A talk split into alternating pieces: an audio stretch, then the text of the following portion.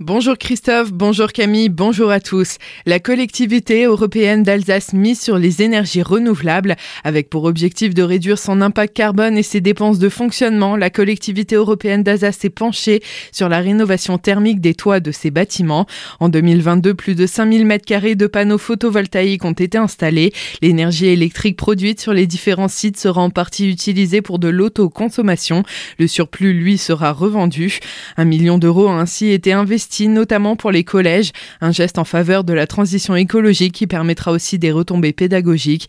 C'est ce que précise Michel Lorenz, conseiller d'Alsace du canton de Bichevillers. On travaille en bonne intelligence avec les principaux des collèges, avec les profs de technologie pour aussi euh, que ces panneaux soient connus des élèves. On essaye de voir pour qu'ils puissent euh, suivre l'autoconsommation, hein, donc être sensibilisés à ces questions et que ben, l'ensemble des tableaux qui sont générés puissent faire l'objet de cours, hein, donc euh, en technologie, en physique, en maths. Il y a de quoi faire euh, des choses et des travaux appliqués pour les enfants. Hein. La durée de bon fonctionnement de ces panneaux photovoltaïques a été estimée à 30 ans. Cette démarche a aussi pour objectif de contribuer au développement des filières locales. Des entreprises du secteur ont été choisies pour mener à bien les différents travaux, comme c'était le cas pour le collège de Drusenheim. Pour euh, l'étanchéité qui a été reprise au moment de l'installation des panneaux série d'étanches, qui est une entreprise qui est basée à Fessenheim, donc il a juste à côté de Drusenheim. Le constructeur de panneaux photovoltaïques, c'est Voltec Solar, qui est à Dinsheim sur Bruche, en Alsace. Et ceux qui ont installé les panneaux, c'est France Solar, qui est basé à Hurt.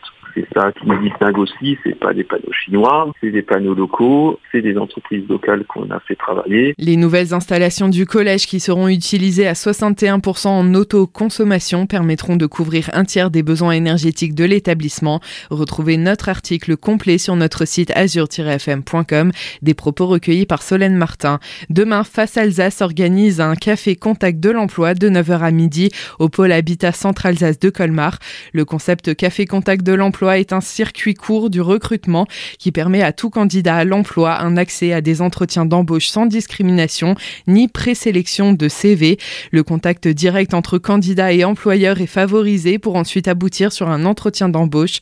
Une quinzaine d'entreprises du territoire seront présentes. C'est aussi à compter de demain que dans le Haut-Rhin, 90 000 sacs à pharmacie imprimés avec des informations pratiques consacrées à la lutte contre les violences intrafamiliales seront distribués.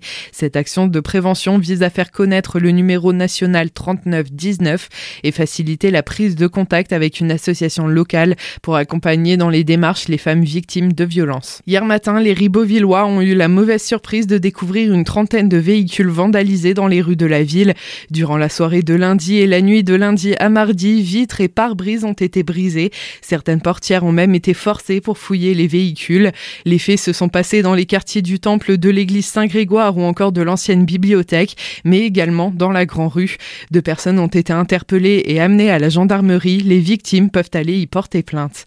Hier, vers 13h, un accident s'est produit sur la RD 424 entre Célestat et Markolsheim. Un véhicule a fait plusieurs tonneaux. Sur place, les pompiers ont pu porter secours à la passagère âgée de 31 ans. Le conducteur du même âge avait pris la fuite. Il a été retrouvé par une équipe cynotechnique à 800 mètres du lieu de l'accident dans la forêt de Lillewald.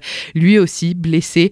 Les deux victimes ont été transporté d'urgence à l'hôpital de Célestal, le conducteur, sous le coup d'une suspension de permis de conduire, sera entendu par la police à sa sortie d'hôpital. 13 ans de prison pour avoir violé les filles de sa femme. Hier, un homme a été condamné par la cour d'assises du Barin à 13 ans de réclusion criminelle avec obligation de soins. Il avait agressé sexuellement et violé à plusieurs reprises les jumelles de sa femme à partir de 2018. L'une d'entre elles, alors âgée de 10 ans au moment des faits, les avait révélées en janvier 2021. Demain, Colmar Agglomération propose un atelier course sans emballage, toujours à l'occasion de la Semaine européenne de réduction des déchets. Cet atelier se tiendra à la salle Vire de Orbourvire de 18h30 à 20h30. Plusieurs questions y seront abordées.